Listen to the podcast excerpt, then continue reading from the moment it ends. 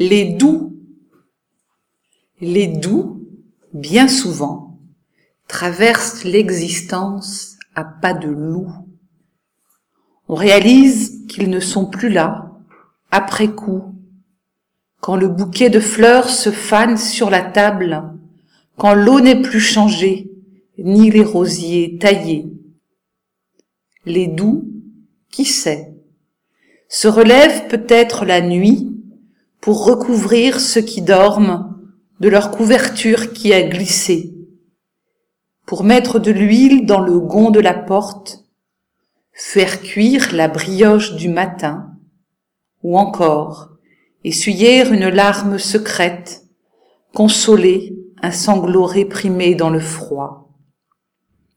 Les doux parfois sont durs quand il s'agit de trancher entre ce qui nourrit la vie et ce qui la pourrit. Ils sont alors sans concession, leurs paroles tranchent. On dira qu'ils sont durs, qu'ils ne savent pas négocier, qu'il faut prendre des gants.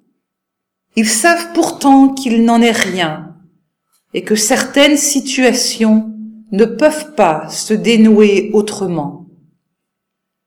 Leur douceur est secrète dans la douleur qu'ils éprouvent à percevoir ce que d'autres ne voient pas. Leur domaine est la terre et le corps et le pain, le plus infime. Ils parlent peu, mais ils sont là. Ils sont là quand il faut laver le sol, préparer le repas et le linge, soigner la terre.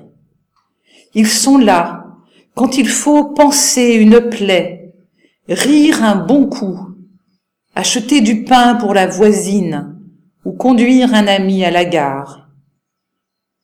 Ils sont là à l'heure de la naissance et à l'heure de la mort, entre l'ange et linceul, de la crèche à la croix, du berceau au tombeau. Ils sont là. Leur prière est un souffle, une respiration, un secret.